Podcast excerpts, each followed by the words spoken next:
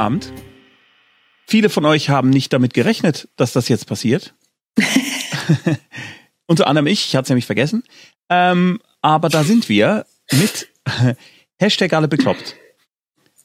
Für die, die das erste Mal dabei sind, sei erklärt. Ihr schreibt Dinge in den Chat. Das könnt ihr machen, wenn ihr einen Twitch-Account habt. Und unsere beiden DiplompsychologInnen antworten euch dann auf diese Fragen, so gut es denn geht, wenn man jemanden nicht von Angesicht zu Angesicht hat und nachfragen kann. Das ist der Plan. Und äh, ich bin dafür hier, um die Dinge vorzulesen aus dem Chat. Wir beginnen diese, dieses Format immer mit einem sogenannten Blitzlicht, das der Alexander sehr, sehr gerne erklärt. Oder darf ich heute wieder? Das ist eine Bestandsaufnahme des emotionalen Zustands, ähm, die etwas ausführlicher ist als mir geht's gut, mir geht's schlecht. Da beschreibt man dann etwas mehr, was gerade so in einem vorgeht und was einen bewegt. Und das benutzt man gerne in Therapiesitzungen oder auch Gruppentherapiesitzungen, weil man dann weiß, wo das Gegenüber sich gerade so befindet emotional gesehen. Wo also, befindest du dich denn gerade so emotional gesehen? ich bin überraschenderweise, wie ich das so oft sage, das ist auf Donnerstag. Vielleicht sollten wir die Sendung mal auf einen anderen Tag legen. Ich bin wieder ein bisschen müde nach so einer Woche. ähm, äh, aber ansonsten äh, fühle ich mich ganz wohl, freue mich sehr darauf, dass meine Frau, die jetzt seit anderthalb Wochen unterwegs ist, am Sonntag wiederkommt. Äh, die fehlt mir schon ein bisschen und freue mich ansonsten sehr, dass wir jetzt die zweite Hälfte von Alle bekloppt machen, weil ich dieses Format sehr, sehr gerne mache mit den betreffenden Personen. Auch wenn die eine Person davon jetzt gerade etwas unscharf geworden ist. Für oh, uns ah, zumindest. Ja, in der anderen Kamera. Aber das macht ja nichts. So. Genau. Bin ich jetzt wieder scharf? Nein. Nee. Warte, wir machen Aber das. das macht ja nichts, nur für uns. Ja, also. so. Jetzt? Das sieht sehr albern aus. Nein? Okay. Ich werde, äh, Sophia, ähm, magst ja. du vielleicht dein Blitzlicht mitteilen, während ich versuche, das Problem während zu lösen? Während du rumkasperst während in, in meinem Augenwinkel. Vielen Dank. Sehr gerne. Ähm, es irritiert mich auch überhaupt okay, nicht. Warte. Tut mir leid. Nein, ich kann es ausblenden. Ähm, ah, da bist du wieder. Hallo. Hallo. Und so ähm, scharf. Ja, Wahnsinn. Also mir geht's Jetzt, jetzt in diesem Moment geht's mir gut, weil ich äh, mich wirklich sehr, sehr freue, dass wir jetzt nochmal alle bekloppt machen können und dass das geht. Allerdings war mein Tag jetzt nicht so geil ähm, und gestern auch. Also es sind, es gibt eben bei Post-Covid gute und schlechte Tage und das waren jetzt halt zwei von den schlechten. Und äh, das geht auch nicht so psychisch nicht so spurlos an mir vorüber. Ich sage mir zwar dann immer, es könnte viel schlimmer sein und äh, schaue, es geht doch voran. Vor ein paar Wochen war es noch schlechter und so. Aber ähm, es gibt dann auch Momente, da geht es dann nicht und da bin ich dann einfach schlecht drauf. Und das war heute so, aber das ist jetzt vorbei, weil jetzt äh, freue ich mich auf die Sendung und jetzt geht's auch gut. Und ich muss zugeben, ich habe auch davor eine Kopfschmerztablette mir eingeworfen, die ich nur sehr, sehr selten nehme, aber die Kopfschmerzen waren jetzt doch so doll, dass ich gedacht habe, nee, also jetzt deswegen das hier absagen, das äh, sehe ich nicht ein. Deswegen habe ich eine Kopfschmerztablette genommen und jetzt geht's auch wieder. Ich muss jetzt auch, ne? Ja. Äh, äh, ich war heute nicht sonderlich äh, produktiv und das ist für mich immer ein Problem, wenn ich nicht produktiv bin, wenn ich quasi nur so vor mich hin krabweise. Das ist nicht gut. Also das, äh, also ich weiß, das sollte ich eigentlich können. Äh, ich muss mich dann irgendwie ablenken oder irgendwas oder wenigstens Lego bauen oder sowas. Aber das geht an einem, äh, an einem Wochentag ist das einfach nicht äh, angemessen. Und ähm, ich habe dann am äh, Nachmittag aus Gründen, die ich an anderem Mal erzähle, altes, versucht altes Material zu digitalisieren, was ich für ein Projekt brauche, was äh, demnächst passiert. Und habe versagt technisch. Also die Geräte haben versagt, ich habe versagt, ich habe den Treiber nicht gefunden, äh, ich habe also ähm, ich habe äh, die Firewire-Karte in einen alten Rechner reingewirkt, der alte Rechner äh, äh, wollte die nicht so richtig. Da musste ich unten was abbrechen, nicht von der Karte, sondern von dem äh, Metallding. Und äh, dann habe ich die Kabel nicht gefunden. Dann wusste ich nicht, ob das alte SCART-Kabel. Äh, das ist jetzt sehr detailliert, aber äh, das war sehr, sehr, nein, nein. sehr, sehr nervig und sehr, sehr unbefriedigend, weil ich eigentlich solche Sachen so gerne mache, wenn sie dann auch irgendwann funktionieren. Das haben sie aber nicht. Und äh, der Topper war dann, als ich dann eine DV-Kassette digitalisiert habe und auf Exportieren geklickt habe und das Programm abgestürzt ist. Und dann habe ich gedacht, so, jetzt mag ich nicht mehr. Und äh, habe dann angefangen, diesen Stream vorzubereiten und da hat sofort alles funktioniert. Das ist gut. Ja, Firewire, Skat. Skat ist es gibt der der Typ, der das erfunden hat oder die der das Team, was das erfunden hat, hat eine eigene Hölle. Ich schwöre dir, die haben das und die in dem Raum sind lauter so kleine Metallpins, die nicht sich umbiegen, wenn man drauf tritt. Sophia, du okay. weißt nicht, was Guard ist, gell? Doch so äh, grob, Dieser breite Stecker mit den vielen vielen Pins, die sich ja. dauernd verbiegen, wenn man versucht, sie reinzustecken. Soll ich dazu was sagen? Hast du eine Frage nein. dazu?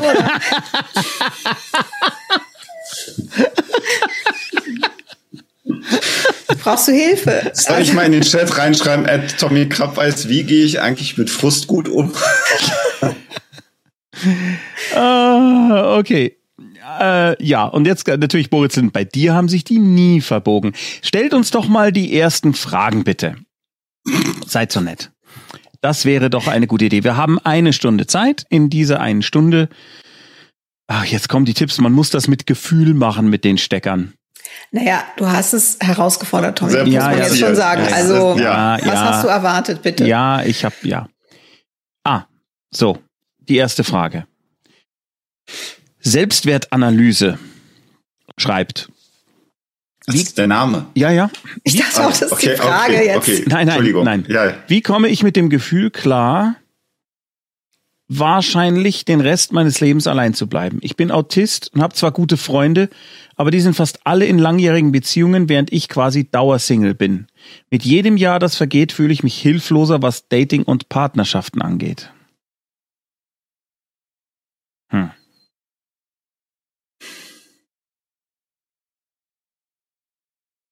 Magst du, Alexander? Nein.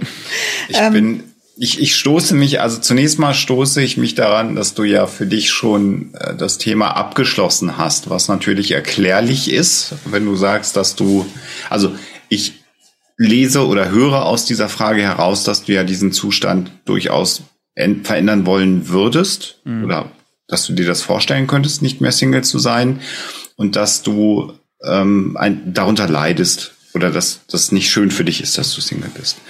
Ähm, das, sind, das ist sozusagen die Ausgangslage. Und die Frage, die du gerade stellst, ist, wie du damit jetzt umgehst, dass das für den Rest deines Lebens so sein wird. Da wäre die erste Frage, die mir, die mir äh, durch den Kopf schießen würde, natürlich, wenn man die Gegenfrage stellen könnte, wie alt du wärst. Und die zweite, davon mal ganz unabhängig, ist die Frage, muss das denn so sein? Ähm, äh, damit abzuschließen, glaube ich, ist, ist immer zu früh äh, wäre zunächst mal mein, mein Punkt, den ich machen wollen würde. Ähm, und vielleicht gäbe es ja die Option, aber das ist ins Blaue gesprochen, weil ich tatsächlich für das Thema äh, Autismus, äh, Spektrumstörung überhaupt gar kein Experte bin.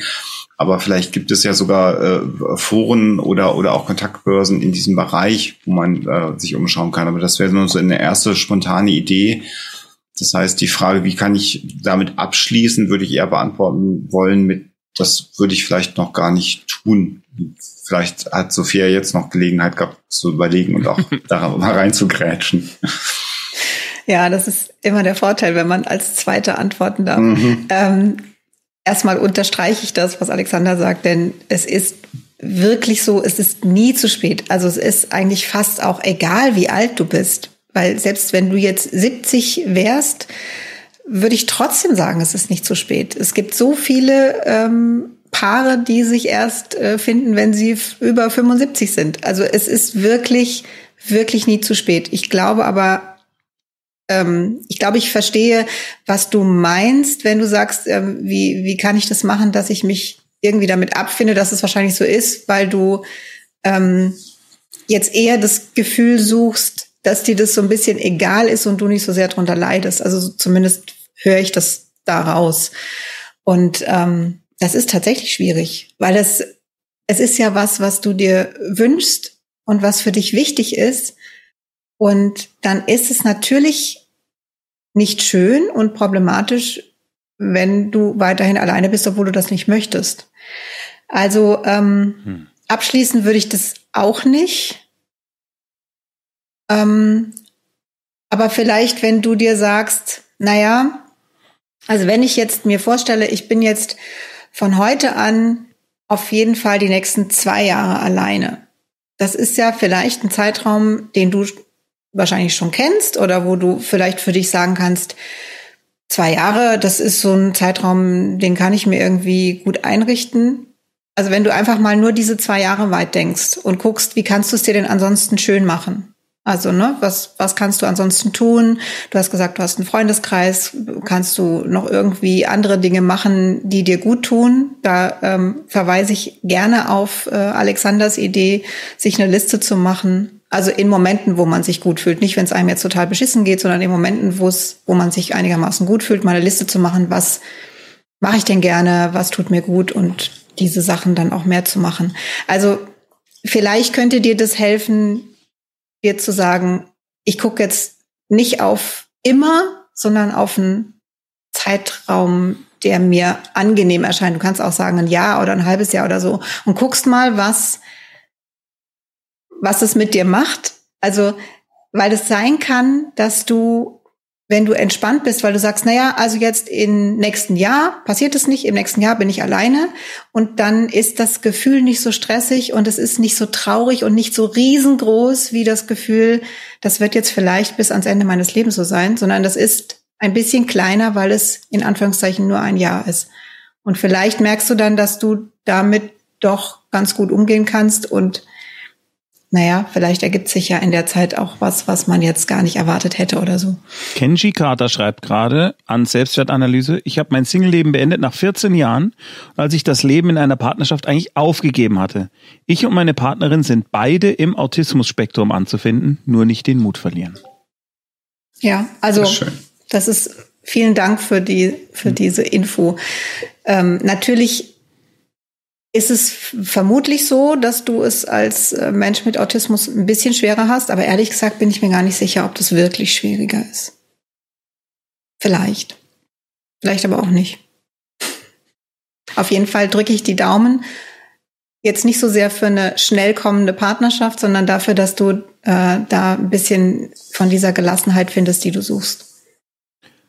Ihr werdet es nicht glauben, es ist bis jetzt keine weitere Frage aufgetaucht. Ja, dann. Tschüss. Dann haben wir früh das ging ja schnell. ähm, äh, da sowieso die Frage. Kamen wir zu überraschend mit unserer Sendung? Das ist, äh, ja, keiner mitgekriegt. Also mal, dann, dann google ich mal nach Video digitalisieren. Nein, bitte nicht. ähm, die habe ich, hab ich natürlich schon.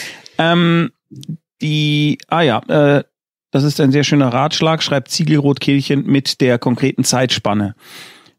Das ist nicht so endgültig und überschaubarer, werde ich mir auch für andere Sachen merken. Sehr schön. Das freut mich. Ja. Ähm, äh, da sowieso wahrscheinlich diese Frage wieder kommt, weil sie jedes Mal kommt, äh, lasst uns doch bitte das einfach jetzt direkt mal klären. Wie finde ich Therapeuten? Ich weiß, ich aber mag es kommt, nicht. es kommt jedes Mal und äh, vielleicht könnt ihr ja auch euch was Ja, in den Prompter wir- schreiben oder so, aber äh, wir, es ist, glaube ich, wirklich sinnvoll, das einfach immer wieder zu wiederholen. Vielleicht, ihr könnt euch auch was aufschreiben fürs Okay, ich, nächste ich, Mal. fa- ich fange an und Alexander grätscht dann rein.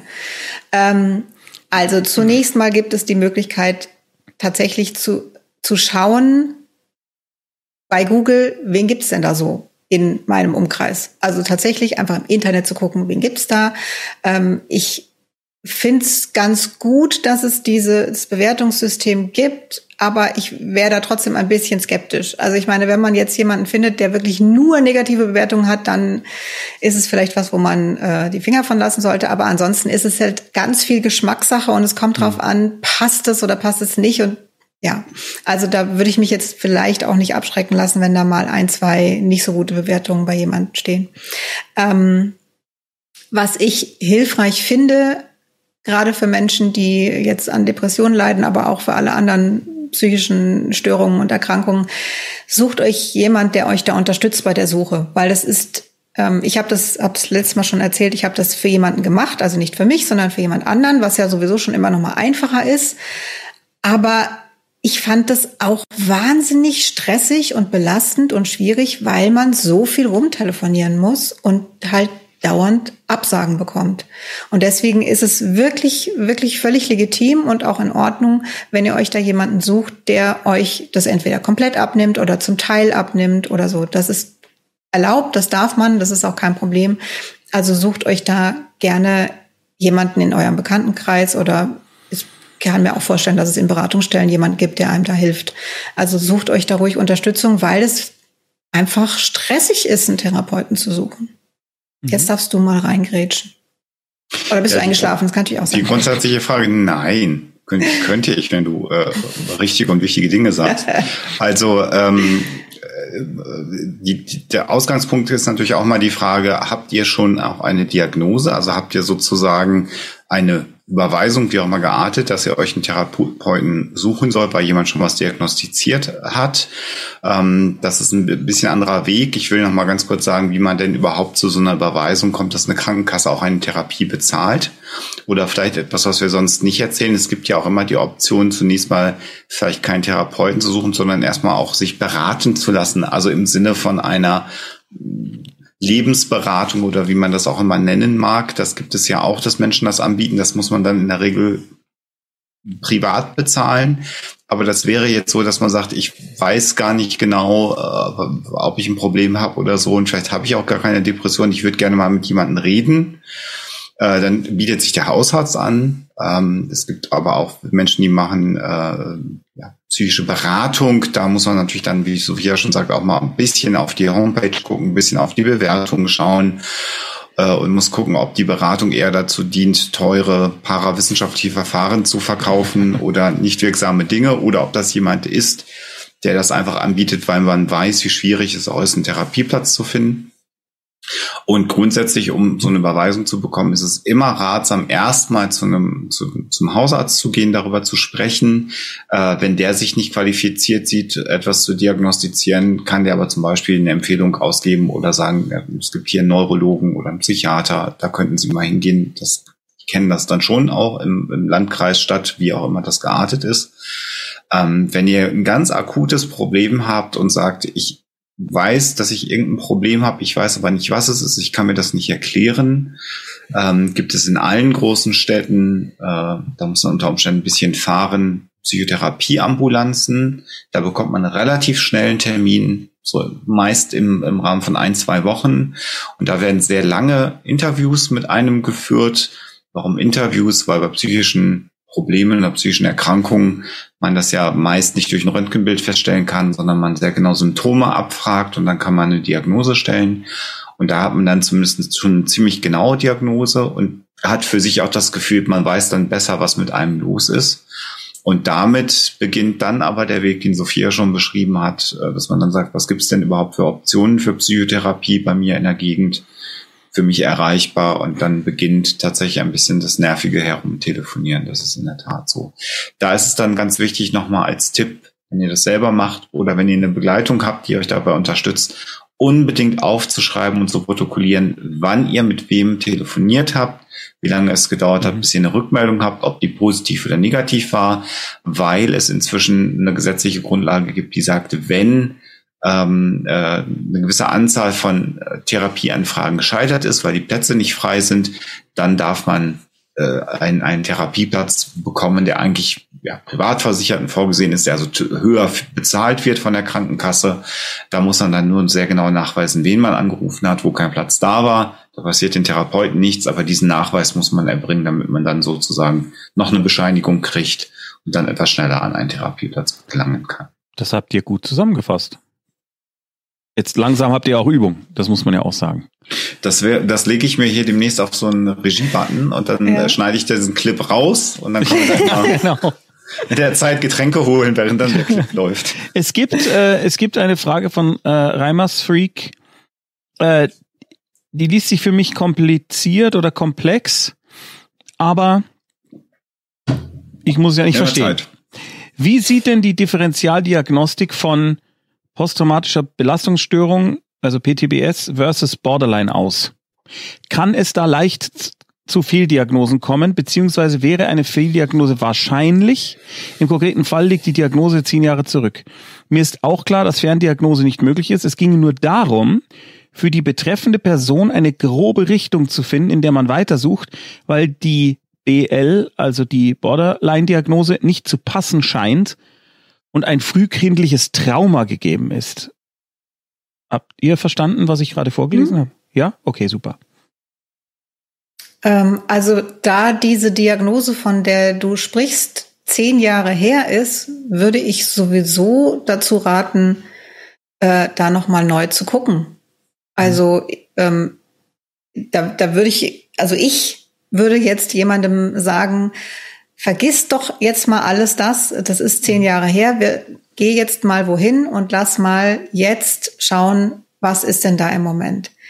Ähm, inwiefern jetzt da wirklich ein frühkindliches Trauma besteht oder nicht, das kann ich nicht beurteilen und das kannst du, der du die Frage gestellt hast, vielleicht auch nicht beurteilen. Ähm, das, das würde ich jetzt nicht als den riesigen Punkt nehmen, zu sagen, da war bestimmt eine posttraumatische Belastungsstörung jetzt eigentlich und gar keine Borderline-Störung. Aber natürlich ist es was, was beachtet werden muss, wenn man da eine Diagnostik macht. Also ich würde der Person, für die du jetzt fragst, wirklich raten, im Grunde das zu machen, was Alexander beschrieben hat, nämlich zu einer äh, Ambulanz zu gehen und da mal jemanden genau gucken zu lassen, was denn aktuell gerade angesagt ist. Vielleicht auch nochmal ganz wichtig, das können wir auch ein paar Worten mehr dann beschreiben und erklären. Es ist überhaupt nicht ungewöhnlich, dass im Bereich von psychischen Erkrankungen mehrere Erkrankungen oder mehrere Bilder vorliegen. Das heißt, mhm. es kann durchaus sein, dass sowohl eine Borderline-Persönlichkeitsstörung äh, gepaart mit einer posttraumatischen Belastungsstörung mhm. zusammen auftritt. Das ist noch nicht mal ungewöhnlich. Also viele psychische Erkrankungen sind komorbid miteinander, das heißt, die treten zusammen miteinander auf. Also so nennt man das komorbid, wenn mehrere Krankheiten zusammenkommen. Und im Rahmen einer Therapie ist es dann häufig so, dass ein guter Therapeut versucht herauszufinden, in der Regel gemeinsam mit den PatientInnen, äh, TherapeutInnen hätte ich sagen müssen, äh, herauszufinden, äh, was das das größte Problem aktuell ist. Also das, was am ehesten angegangen werden soll in der Therapie. Und damit beginnt man.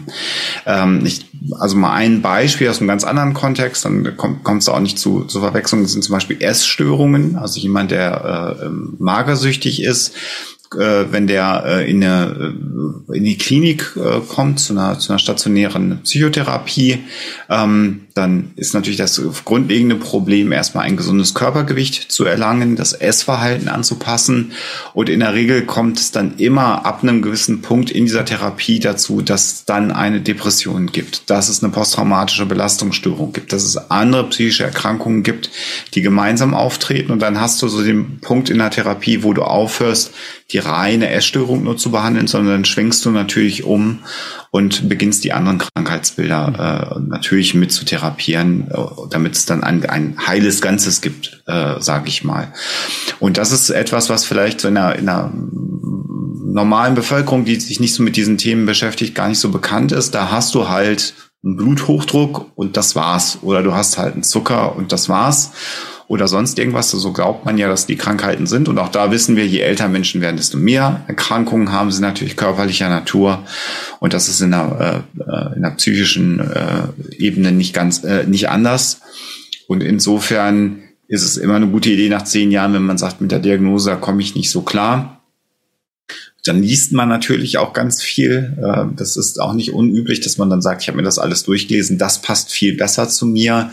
Äh, aber auch das ist natürlich getönt, weil sich selber in dem Bereich zu beurteilen ist dann auch schwierig. Man kann das ein ganzes Stück weit schon machen, aber wir sind extrem gut darin, uns selber was vorzumachen. Das, äh, das können wir besser als, glaube ich, alle anderen Lebewesen äh, auf diesem Planeten. Und dann macht das schon nochmal Sinn, nach zehn Jahren vielleicht nochmal eine groß angelegte, vernünftige Therapie zu machen in der Ambulanz. Dann hat man ein klares Bild und dann kann man das Thema nochmal neu angehen. Das würde ich eine erschöpfende Antwort nennen. Und deswegen komme ich zur nächsten Frage. Ja, jetzt. Ach so, übrigens äh, hier eine schöne Info von Erin Schokovic. Für München schreibt sie, kann Der ich. Name ist so schön, Super, Entschuldigung, ich muss einmal schmunzeln. Ich Erin schmunzeln. Für München kann ich den ärztlichen psychologischen Weiterbildungskreis empfehlen. Da geht man hin und hat ein Gespräch und dann sucht die Person, die ist selbst ausgebildet, nach geeigneten offenen Therapieplätzen in dem Netzwerk. Wow, das, Das ist toll. ist super. Das ist Gut toll. zu wissen. Klingt gut. Klabi hat noch geschrieben, meinen Therapeuten habe ich gefunden, indem ich ins Telefonbuch geschaut und ganz viel telefoniert habe.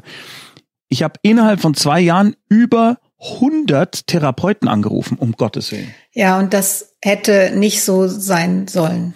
Also. Respekt und äh, da kannst du dir wirklich auf die Schulter klopfen Ja. und äh, dir sagen, wow, was du da auch geleistet Wahnsinn. hast in dieser Zeit.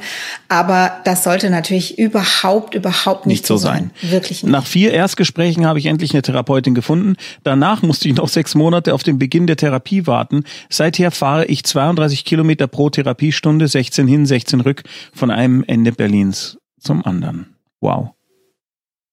Ja, also da äh, ist was ganz gehörig nicht in Ordnung in dem System.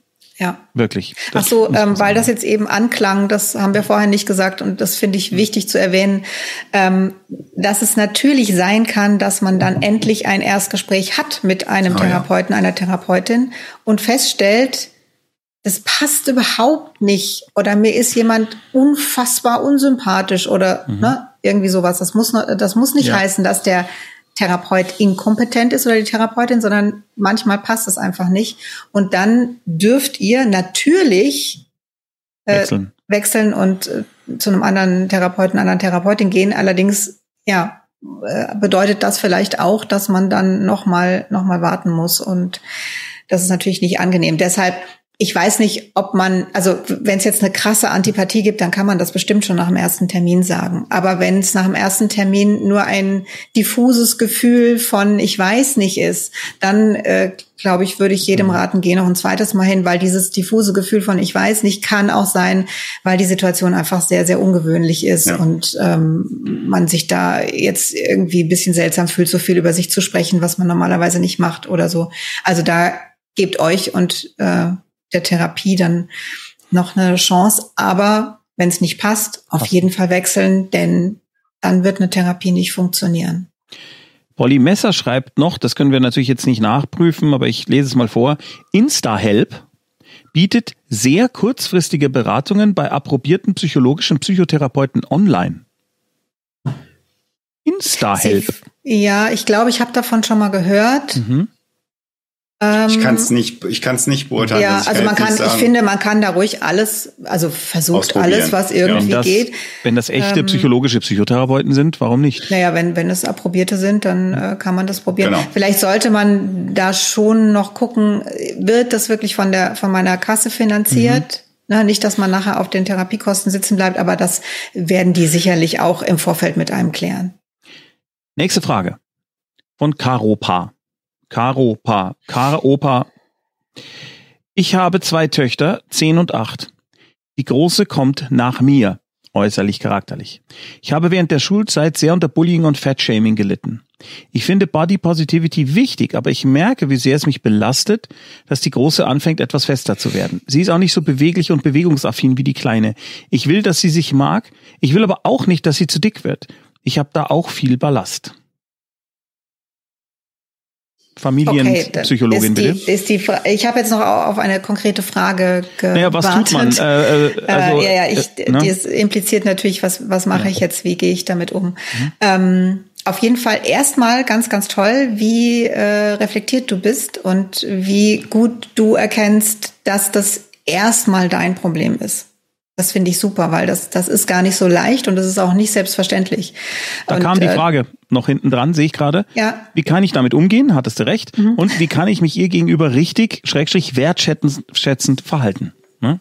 Klar. Okay. Ähm, also ich, ich weiß natürlich jetzt nicht, also für mich hört es sich so an, als wäre es jetzt nur, nur in Anführungszeichen so, dass das Problem bei dir liegt und du deine ältere Tochter anschaust und dir denkst, ha, hoffentlich wird die nicht dick, hoffentlich äh, sagt da niemand irgendwas. Und es ist jetzt nicht so, dass sie wirklich deutlich übergewichtig ist, wo man jetzt äh, rein schon vom medizinischen her was tun müsste. Also davon gehe ich jetzt mal aus, weil äh, du auch gesagt hast, sie Etwas wird etwas fester. fester. Also das klingt jetzt so, als wäre sie einfach nur vom Körperbau ein bisschen stabiler und jetzt eben nicht unbedingt die, die mal Balletttänzerin werden will oder da Spaß dran hätte. So, also davon gehe ich jetzt einfach mal aus. Weil alles andere wäre was, ne? Arzt fragen, gucken, woran liegt das, wenn ein Kind äh, extrem übergewichtig wird, dann kann es eine körperliche Ursache haben. Und da finde ich, sollte man schon dem Kind helfen und einfach was tun. Aber so ist es, glaube ich, bei euch nicht. Und ich denke, ähm, mein Gefühl ist, dass du eigentlich alles schon machst. Also du siehst, ich habe Sorge und vielleicht gefällt's mir persönlich auch nicht so gut, aber du gibst dir total Mühe, äh, nicht irgendwelche negativen Dinge zu sagen, sondern äh, einfach deine Tochter so zu nehmen, wie sie ist. Und hast wahrscheinlich einfach nur ab und zu mal so ein Flashback von früher und all diese Dinge, die völlig okay sind. Und ich, ich ehrlich gesagt glaube ich auch, dass du dich wertschätzend verhältst deiner Tochter gegenüber, weil alles, was du jetzt geschrieben hast, mhm. war, ähm, ich möchte, dass sie sich so mag und ähm, ich weiß, dass das eigentlich gar nicht schlimm ist. Also ich ich glaube, dass du ähm, dir gar nicht so viele Sorgen machen musst, denn alleine dadurch, dass du das weißt, dass du weißt, dass du da empfindlich bist und dass du deine eigene Geschichte hast, führt dazu, dass du da vorsichtig bist. Und wenn dir vielleicht mal irgendwie was Dummes rausgerutscht ist deiner Tochter gegenüber, dann sprech darüber. Also dann, dann, dann sag hinterher, das tut mir leid, das, das war jetzt nicht okay von mir und wenn sich's gut anfühlt, kannst du vielleicht auch erzählen, warum das so ist. Da wäre ich allerdings vorsichtig. Also nicht, dass du ihr damit ein schlechtes Gefühl machst, ne? Also von wegen, ähm, was ich damit meine, ist, dass du ihr nicht Angst machst, hm. in Form von, wenn man ein bisschen stabiler ist, dann kommen irgendwann die Leute und mobben einen oder, oder sagen irgendwelche schlimmen Dinge. Ähm, wobei ich glaube, dass du auch das im Hinterkopf hast und das gar nicht passieren würde. Also ich möchte dich in erster Linie beruhigen und dir sagen, ich bin mir sehr sicher, dass du das alles richtig, richtig gut machst. Und ähm, es ist auch völlig okay, wenn du dir Sorgen machst und wenn du was an deinem Kind nicht so gut findest. Mhm. Das ist völlig okay und das ist auch ganz natürlich, denn es ist ja nicht so, dass du dein Kind nicht so gut findest. Denn auch das lese ich aus, de, aus seiner Frage raus. Du liebst deine beiden Töchter und der Liebe tut es ja keinen Abbruch, wenn du jetzt siehst, ah, vielleicht ist sie jetzt ein bisschen zu dick. Das, das ist nicht schlimm, wenn du sowas denkst. Das heißt nicht, dass du dein Kind nicht genug liebst oder irgendwas. Das heißt einfach nur, dass du ein Mensch bist mit einer Geschichte. Habe ich das jetzt? Ja. Ich habe ja. gerade das Gefühl, ähm, wenn ich jetzt weitermache, wiederhole ich mich nur. Ich, ich will, dann hebe ich es nochmal einmal auf eine leicht andere Ebene. Also all das, was Sophia sagt, ich will es nochmal einmal ein bisschen weiter abstrahieren.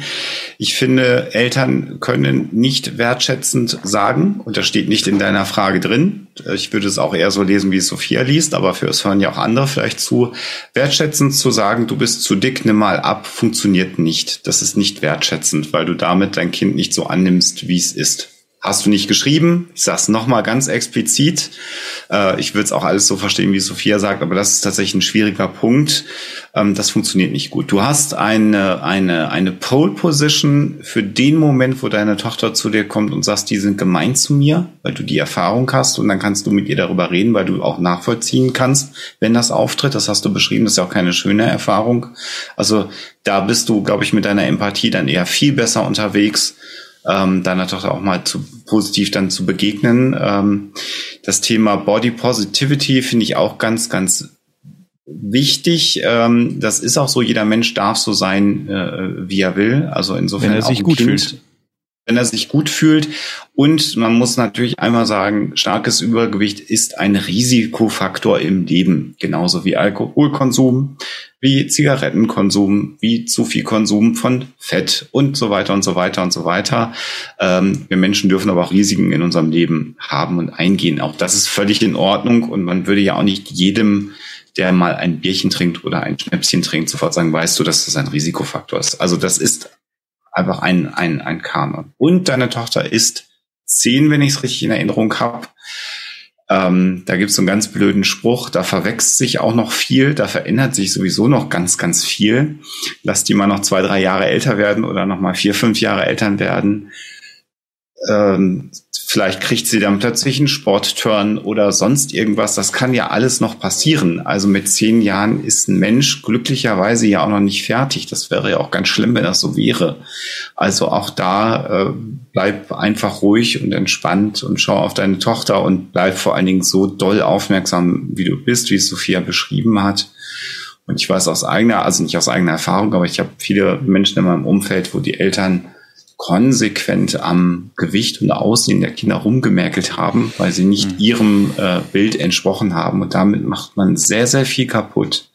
Auch wenn man, und das ist dann ganz falsch, aber der Satz immer, wir haben es ja immer gut gemeint, ist halt Quatsch. Gut meinen ist erstmal das Kind so lassen. Und wenn es ein Problem hat und mit dem Problem kommt, dann sofort für das Kind da zu sein. Das ist toll aber nicht die eigenen Lebensvorstellungen in dem Bereich auf das Kind übertragen. Da muss man sich zurückhalten und dann lieber uns fragen, die dann sagen, mach's nicht, das ist toll, genau so, bitteschön. Genau.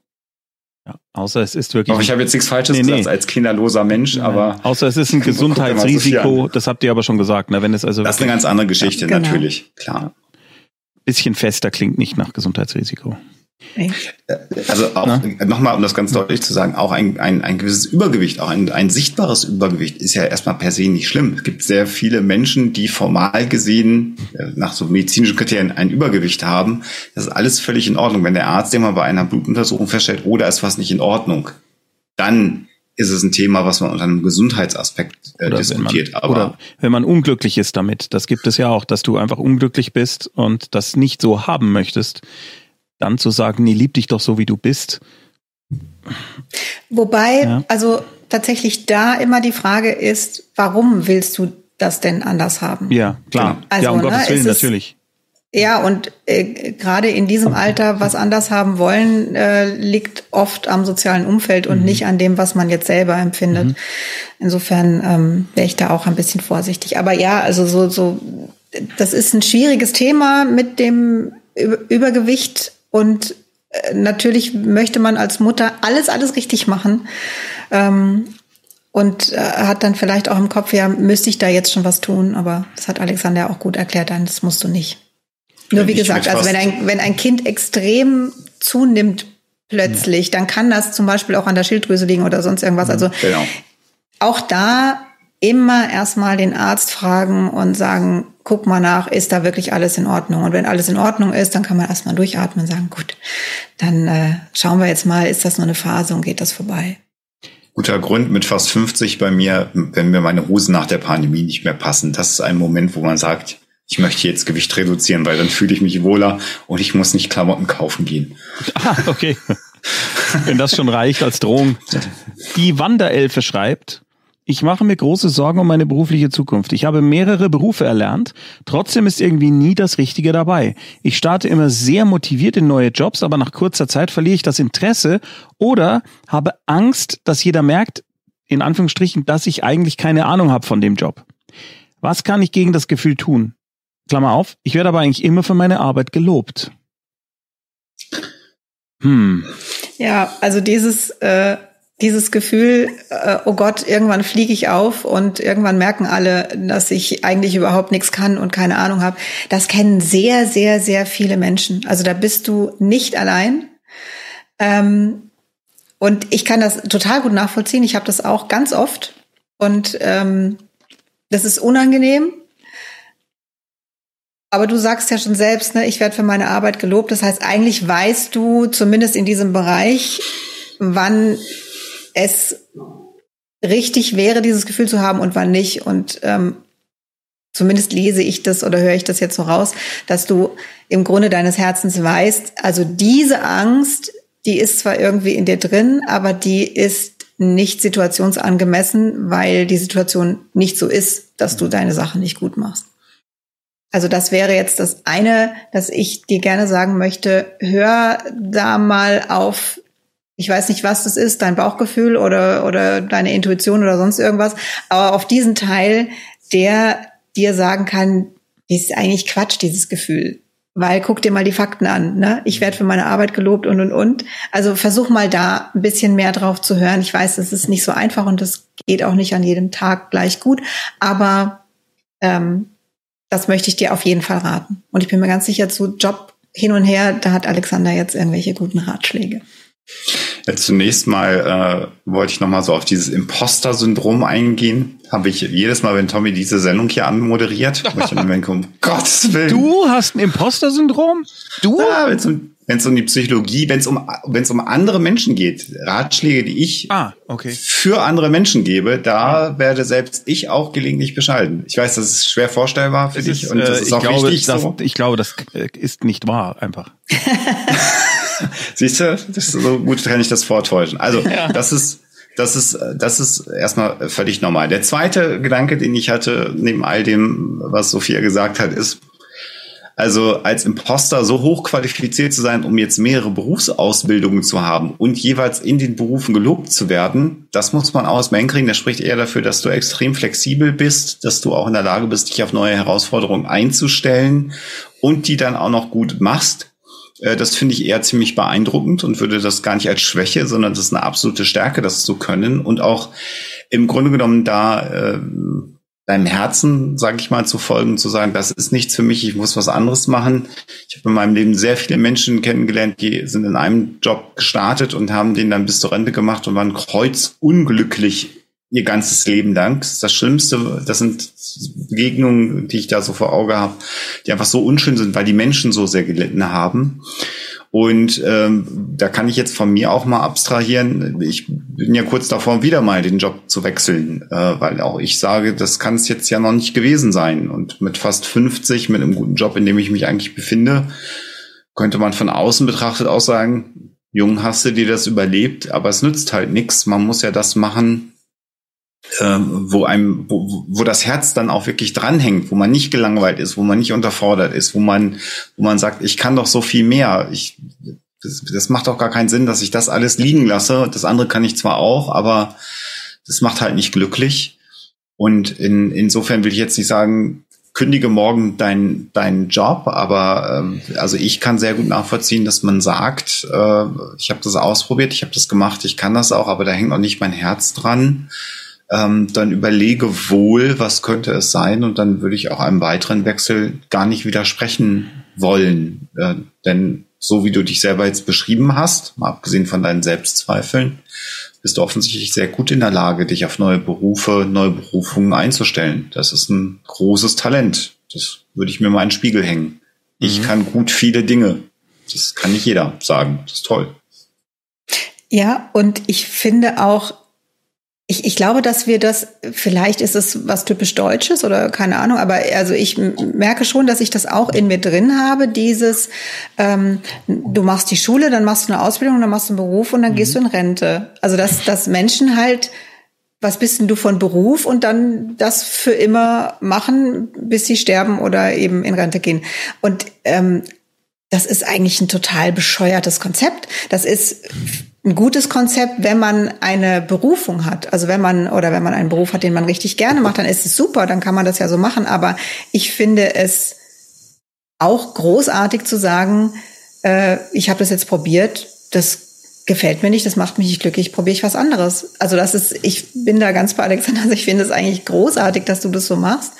Und es ist ja auch so, also wenn du jetzt den Beruf gleichsetzt mit Partnerschaft, dann würdest du es vielleicht gar nicht so seltsam finden, sondern dann würdest du sagen, na ja, es war halt jetzt noch nicht der Richtige oder die Richtige dabei, also suche ich weiter. Und ich finde, also mit meinem Beruf verbringe ich ja, also ich jetzt persönlich genauso viel Zeit wie mit meinem Partner, Gott sei Dank.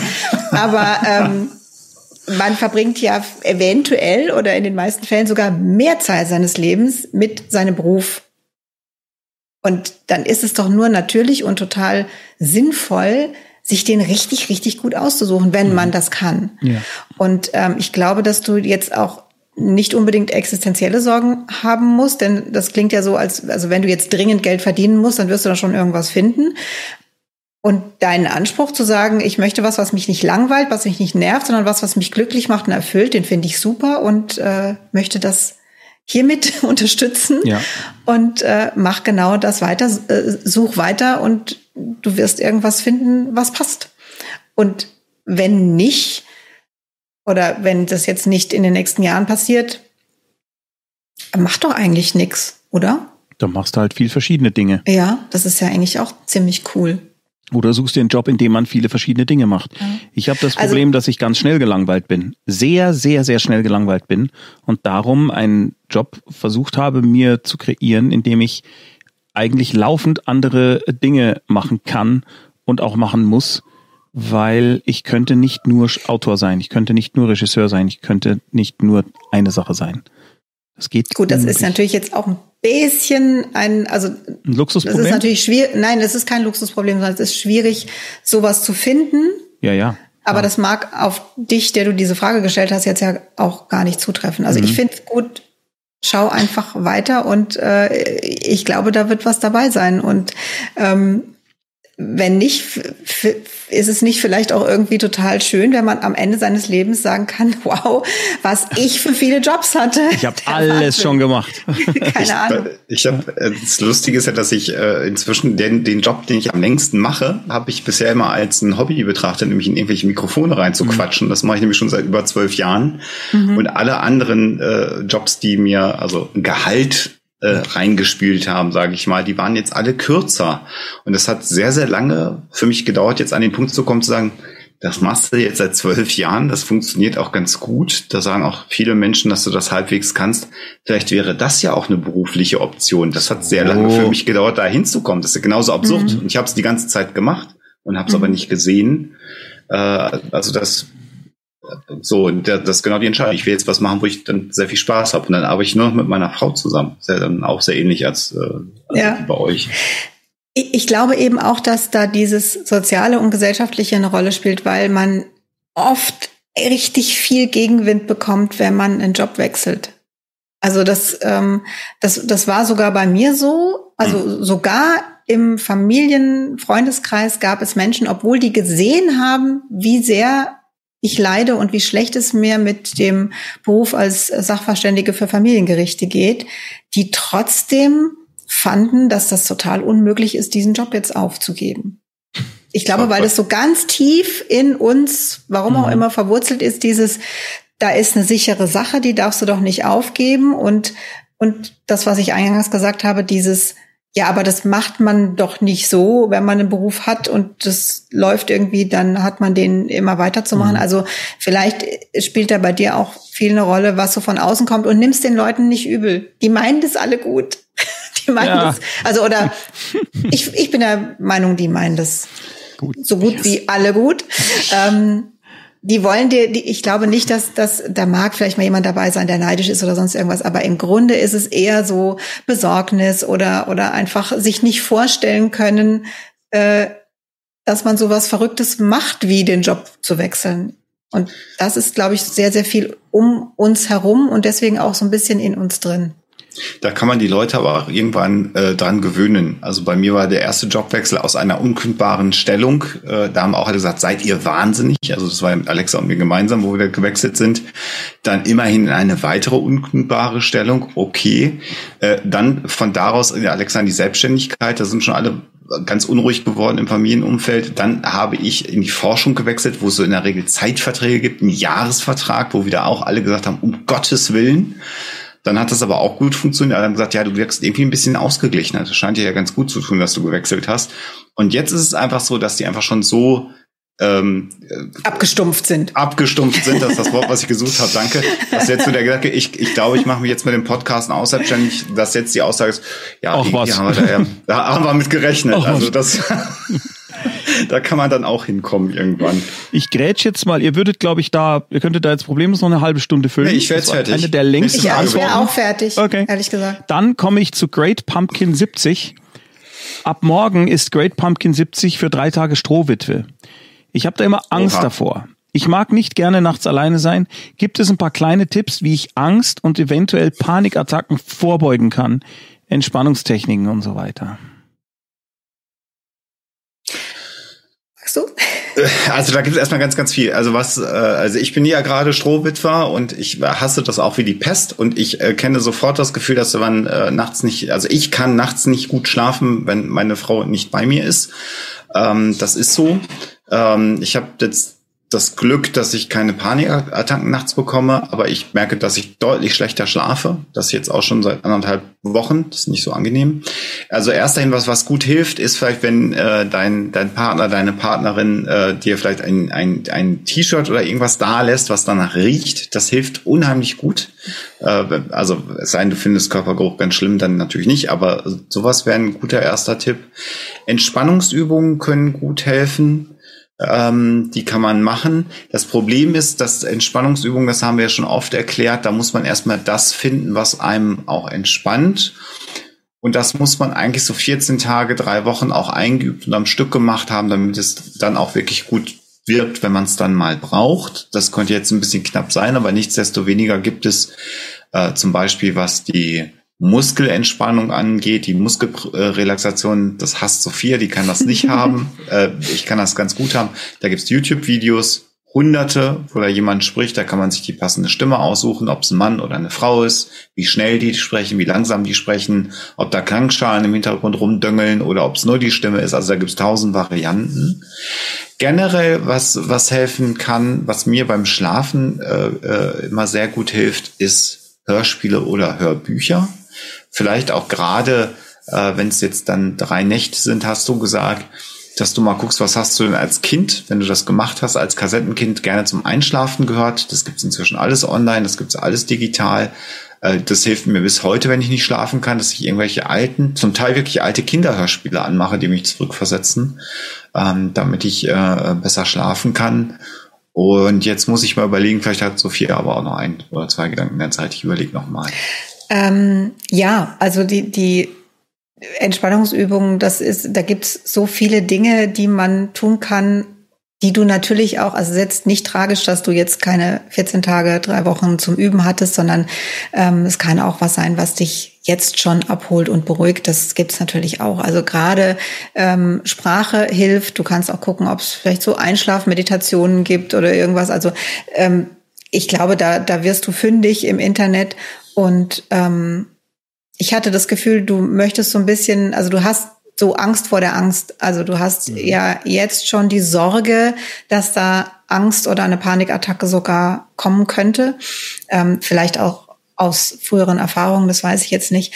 Aber ähm, also du könntest zum einen dir sagen oder versuchen zu sagen, selbst wenn ich eine Panikattacke bekomme, kann ich das überleben und kann ich damit umgehen und kannst dir vielleicht ähm, jetzt ist natürlich die Frage, hattest du schon welche oder nicht? Ich finde das sehr, sehr unterschiedlich. Ne? Also wenn du das schon kennst mit Panikattacken, dann weißt du vielleicht auch, was bei dir hilft und was nicht hilft. Und wenn du jetzt aber Angst hast, überhaupt zum ersten Mal eine zu bekommen, kannst du dir auch wirklich ein, jetzt einen Zettel machen und ans Bett legen und dir sagen, ne, es gibt, glaube ich, auch Apps, die dieses Atmen simulieren. Also es gibt so einen Kreis, der immer größer wird zum Einatmen und zum Ausatmen. Also dass dir einfach, da kannst ich weiß jetzt keine, aber ich glaube, da gibt's genug Apps oder gibt's wahrscheinlich auch irgendein YouTube-Dings, wo dir jemand voratmet. Also, dass du irgendeine Hilfe hast zum ruhig atmen, denn das ist eben der, bei einer Panikattacke nicht der Fall. Dann wirst du wahrscheinlich viel zu flach und viel zu viel atmen. Also ruhig atmen, dass du dir da irgendwas suchst. Was kann ich dann machen? Ne? Also klicke ich einfach diese App an und versuche das. Ähm, ist das Ding am Finger nicht auch angenehm, dass man sieht, es ist eigentlich alles okay? Ah, ich finde das schwierig, weil das so, hm, jetzt hast du es schon erwähnt. Ähm, ja. also es gibt diese, diese äh, Sauerstoffmessgeräte, die, gibt, die kann man sich kaufen. Ich finde das nicht so wirklich sinnvoll, weil mhm. das, äh, das, das lenkt den Blick auf, auf Probleme, die gar nicht da sind. Also das, das ist, jetzt erkläre ich es doch. Ja, bei mir als technikaffinem Menschen. Also, es gibt diese, diese Messgeräte, also kennt ihr bestimmt vom Arzt, wo man den Finger reinlegt und dann misst es den äh, Sauerstoffgehalt des Blutes. Das hat äh, tatsächlich ein bisschen Sinn gemacht, äh, für Menschen während einer Covid-Infektion, weil man da manchmal das Gefühl hat, man bekommt keine Luft oder der Husten ist so stark und man äh, da vielleicht einfach tatsächlich Panik bekommt.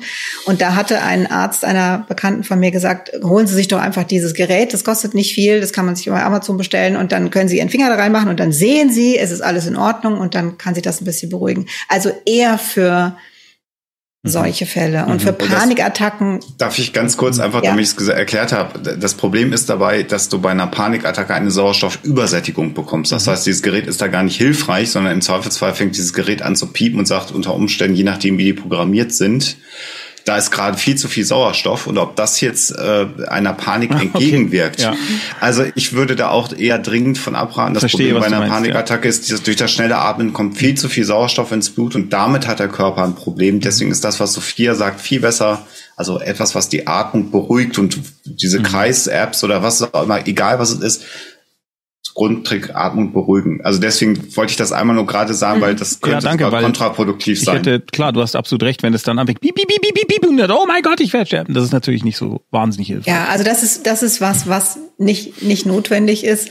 Ähm, aber mach dir vielleicht tatsächlich diese Liste, weil wenn man eine Panikattacke hat, dann kann man nicht mehr klar denken. Aber vielleicht schaffst du es dann noch auf die Liste zu gucken. Ne? Mach dir eine Liste, sagt die App, Du kannst die Telefonseelsorge anrufen, wenn es wichtig ist, dass du mit jemandem sprichst, also dass du jetzt nicht eine App hast oder ein, mhm. ein vorher aufgenommenes Video, sondern dass du wirklich Ansprache hast, kannst du die Telefonseelsorge anrufen. Und wenn du eine Panikattacke hast, kannst du immer den Notarzt anrufen. Hm. Das ist auch völlig okay. Das ist auch nichts, wo man jetzt irgendwie sich schämen muss oder sonst irgendwas. Du kannst da auch sagen, ich glaube, das ist eine Panikattacke. Ich, ne, aber das, was man bei einer Panikattacke fühlt, ist ja, dass man nicht so hundertprozentig sicher ist, ob das jetzt wirklich nur eine Panikattacke ist und das gar nicht mehr beurteilen kann. Also auch da kommen die. Das ist nicht so, dass die dann sagen, ja, dann stellen Sie sich mal nicht so an oder so, sondern das ist wirklich völlig legitim und völlig in Ordnung. Und da kommt dann auch nicht hinterher jemand und sagt, ja, jetzt zahlen Sie aber die Rechnung, weil Sie hatten ja nur eine Panikattacke oder so. Das ist nicht so. Sondern eine Panikattacke ist ein Grund, den Notarzt zu rufen. Das kann man dann ruhig tun, wenn, wenn man das noch hinkriegt. Also schreib dir das ruhig auch auf oder speicher dir die Nummer von der Telefonseelsorge schon mal ab, damit du da nur noch draufdrücken musst, dann kannst du mit jemandem reden. Was auch, also es gibt ganz viele verschiedene Dinge, die eben verschiedenen Menschen helfen können. Deswegen ist es ein bisschen schwierig, das jetzt hier für dich passend zu sagen. Es hilft manchmal auch tatsächlich, das macht man glaube ich aber auch automatisch, das Fenster auf zu machen. Ne? Also wenn man eine Panikattacke hat, die meisten Menschen machen das automatisch, dass sie zum Fenster gehen. Ähm, also frische Luft rein, rumlaufen, die Position wechseln. Also hm. wenn du es wenn du es nicht schaffst, rumzulaufen, dann kann es auch helfen, dass du dich einfach auf den Boden legst oder ähm, irgendwie, wenn du das schaffst, ohne runterzufallen, auf den Tisch setzen. Also, also einfach, dass du eine ganz andere Position hast. Manchmal ist das was, was wie soll ich sagen, also was einfach eine andere andere Sichtweise macht und dadurch ein bisschen Beruhigung äh, Beruhigung machen kann? Was ist das für ein Satz? Ich, Wer hat diese Frau hier hingesetzt? Vielleicht, vielleicht, vielleicht Was war das denn? Also ich glaube, Alexander, kannst du bitte den Leuten erklären, was Mal, sagen wollte? Das erste Mal in zwölf Sendungen, dass du dass der Satz dir wegläuft. Dass du, dass du nach einem Wort suchst. Das ist also, völlig legitim. Auch die Stunde, das. Stunde ist auch vorbei. Aber du hast das sehr schön alles jetzt bestimmt ja. auf die Panik. Also finde ich jetzt nicht. Doch, doch, doch, doch, doch. doch Super. Ich möchte okay. noch einen Schritt, noch einmal kurz zurücktreten, weil das ist ja so ein ganz krasser Event. Äh, du kannst natürlich auch versuchen, äh, weil du jetzt sagst, vielleicht habe ich eine, vielleicht ist es ja gar nicht so häufig bei dir oder vielleicht passiert das auch gar nicht, dass du dir dieses Wochenende auch ein Stück weit für dich zu ich sage mal, also es ist halt immer doof, wenn der Partner nicht da ist, aber dass du da nur Dinge dir planst und reinlegst, die dir gut tun. Also äh, mach das zu einem Wellness-Wochenende mit der Klammer auf, Partner ist nicht da und das ist immer doof, wenn der nicht da ist. Aber kauf dir leckere Sachen zu essen oder kauf dir tolle Tees. Äh, äh, wenn du eine Badewanne hast und du stehst drauf, dann machst du dir einen, einen Wellness-Badewannentag mit einer tollen, mit einer tollen Badezusatz oder was auch immer.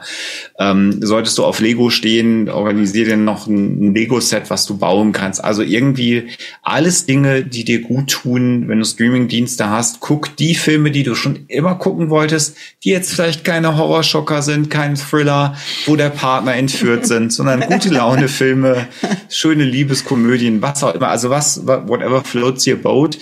Ähm, mach dir schon mal einen Plan, dass du nicht, wenn du alleine dann bist, dann überlegst, was mache ich denn jetzt, sondern so in einer guten Phase schon mal sagst, ich mhm. kann an dem Wochenende dann auch mal das machen. Ja, und manchmal gibt's ja auch so Dinge, die man eher macht, wenn der Partner nicht da ist oder Filme, die man immer gucken wollte, wo der Partner keine Lust hatte, die Partnerin. Ähm, das bietet dann ja auch mal die Chance, diese, diese Lücke mit Dingen zu füllen, die dann so ganz für dich sind. Ähm, und dann kannst du das vielleicht für dich auch ein bisschen runder gestalten, kommst gar nicht erst so in so eine ähm, negative emotionale Stimmung vielleicht rein, sondern kannst dir schon weit im Vorfeld begegnen, ähm, bevor es dann äh, zu irgendeiner Panikattacke kommt. Also sozusagen geh das mal positiv an und sag, das ist jetzt mal, da habe ich dann ja ganz viel Zeit für mich. Was mache ich denn damit? Da fällt mir doch bestimmt was ein. Das Ein kann sehr man ja guter Hinweis, finde ich, ja. Ähm, äh, ich habe noch zwei Fragen, mhm. von denen ich denke, das wäre wirklich gut, wenn wir die noch machen. Ich äh, kann noch, ich kann halt keine geraden Sätze mehr machen, ja, wenn Alexander also, das dann irgendwie. Deutsche einfach. ja. Also ähm, es gibt hier was von, vom, von Treibsandburg, der oder die äh, auch eine längere Anmoderation zu der Frage äh, hat und ich würde die also hier steht ja auch, falls sie nicht ins Format passt, hätte ich Verständnis. Ich finde auch, dass sie nicht so richtig ins Format passt. Vielleicht kannst du sie im Discord stellen äh, oder auf Wiedervorlage, weil das jetzt auch nichts Dringendes zu sein scheint. Da geht so um eure Meinung, ob äh, Psychotherapie und psychiatrische Behandlung unter den Umständen, wie sie aktuell und flächendeckend praktiziert wird, wirklich zu nachhaltiger Selbsterkenntnis und so weiter führt. Also eine, äh, eine sehr eine Metafrage, die würde ich jetzt tatsächlich überspringen wollen. Äh, ja, in, in, in vielen Bereichen, und da gibt es ja ähm, eben die Leitlinientherapie, da kann man sogar nachschauen, wie, wie, die, wie erfolgreich die äh, Psychotherapie in Deutschland ist, ist. Aber das ist eher tatsächlich eine Metafrage. Ja. ja, das macht immer Sinn. Wenn man psychische Probleme hat, macht eine Psychotherapie immer Sinn. Immer besser mit als ohne. Also Außer es ist eine schlechte die ist dann nicht so ja, gut. dann äh, ja, dann sucht man sich halt den nächsten Therapeuten. Genau. Das haben wir auch schon beschrieben, oder Therapeutin. Idealerweise schreibt wie kann ich meiner Tochter, 15 Jahre, meine Tochter 15 Jahre besser helfen und unterstützen. Sie spricht in letzter Zeit wieder häufiger davon, Panikattack, panikartige Momente zu haben. Zum Beispiel, wenn sie in der Schule drangenommen wird oder auch wenn sie sich selber meldet oder dass sie oftmals Verzweiflung über sich und ihre Gefühle verspürt und einfach nur noch wie gelähmt auf dem Bett liegen kann. Ich weiß, dass das sicher auch auf ihr Alter und ihre Pubertät zurückzuführen ist, aber gibt es etwas, womit ich ihr Unterstützung geben kann, mehr als meine unendliche Liebe für sie? Also ne, wir haben panikartige Momente, wenn sie drangenommen wird und wenn sie sich selber meldet und Verzweiflung über sich und ihre Gefühle, wo sie wie gelähmt auf dem Bett liegt. So, was kann idealerweise idealerweise tun? Äh, ich glaube, dass du schon sehr, sehr viel tust und vor allem gratuliere ich ganz, ganz herzlich dazu, dass deine Tochter dir in diesem Alter all das mhm. erzählt. Also da kannst du jetzt einfach mal so ein paar Zentimeter wachsen und äh, sagen, wow, das ist mhm. wirklich toll. Offensichtlich redet ihr miteinander und ihr redet offen und ehrlich und innig miteinander. Das ist ganz, ganz großartig. Das heißt, ähm, da hast du schon sehr, sehr viel getan und tust es ja auch die ganze Zeit. Das ist großartig. Ähm, das andere ist, also ich glaube, dass tatsächlich du alles tust, was du tun kannst, und ja auch jetzt hier die Frage stellt zum Beispiel, ähm, natürlich ist es richtig, Pubertät ist, also ich finde, ist eine Scheißzeit, aber also ist einfach schwierig, ja, und äh, ist problematisch und natürlich ähm, ist es so, dass man sagen kann, ja, das ist jetzt nicht so ungewöhnlich. Dennoch finde ich, ähm, wenn sie drunter leidet und, und das auch was ist, wo sie sagt, ich kann mir das gar nicht so richtig erklären. Ne? Also gerade ich melde mich selbst und krieg dann Panik, ist ja auch so ein Zeichen dafür, dass man sagt, so, das hat jetzt nicht nur damit zu tun, dass ich meine Hausaufgaben nicht gemacht habe und nichts gelernt habe, sondern das ist ja noch was anderes. Ähm, sucht euch bitte professionelle Hilfe. Mhm. Das ist, ähm, also gerade für Jugendliche kriegst du die ein bisschen schneller als als Erwachsener.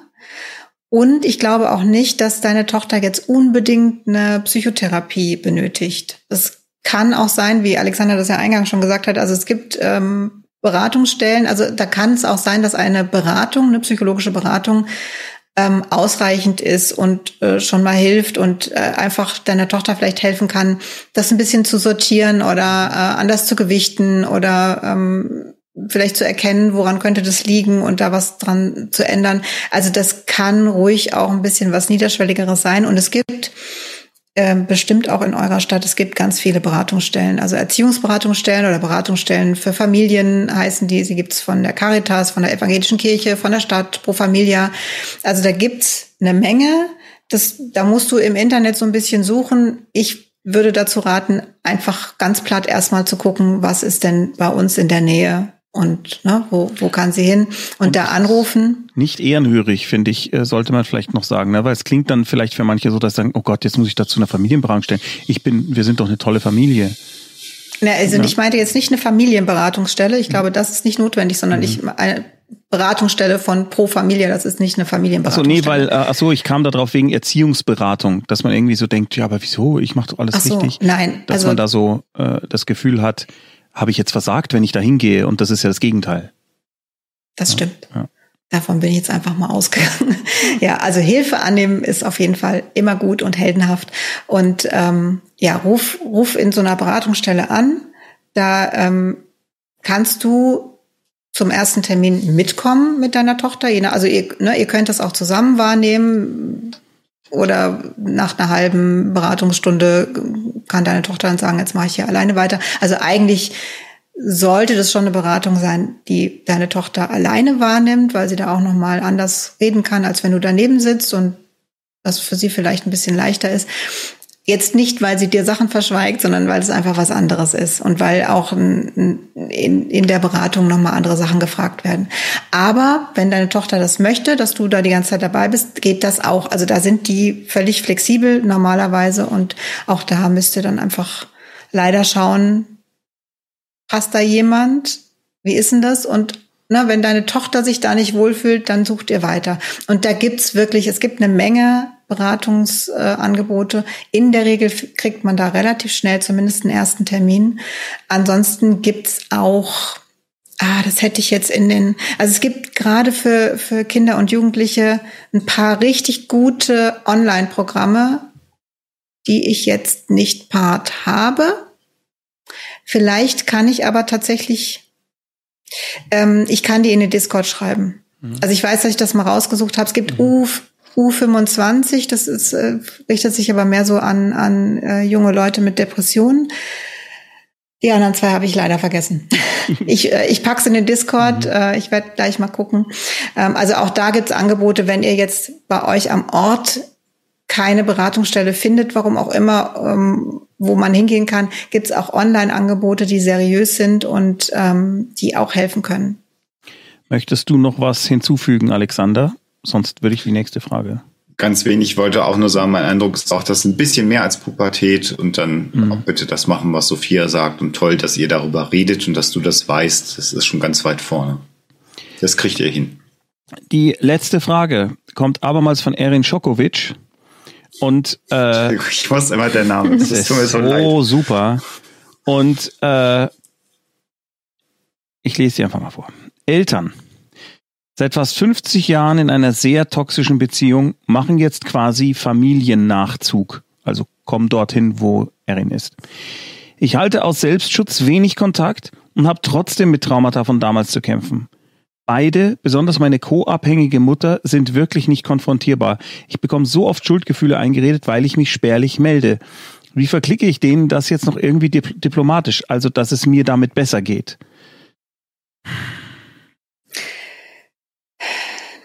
Das ist, also das ist sehr, sehr schwierig zu beantworten, denn in deiner Frage schwingt ja mit, dass du nicht so ein wirklich gutes Verhältnis hast und auch schon eine Menge versucht hast, glaube ich, und eigentlich gerne deine Ruhe hättest. Hm.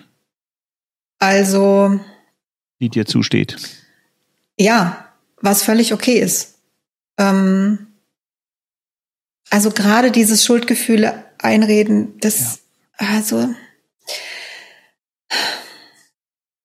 Du, deine Frage war ja, wie kann ich das diplomatisch verklickern? Und ehrlich gesagt, äh, ich befürchte, dass du das schon diplomatisch versucht hast.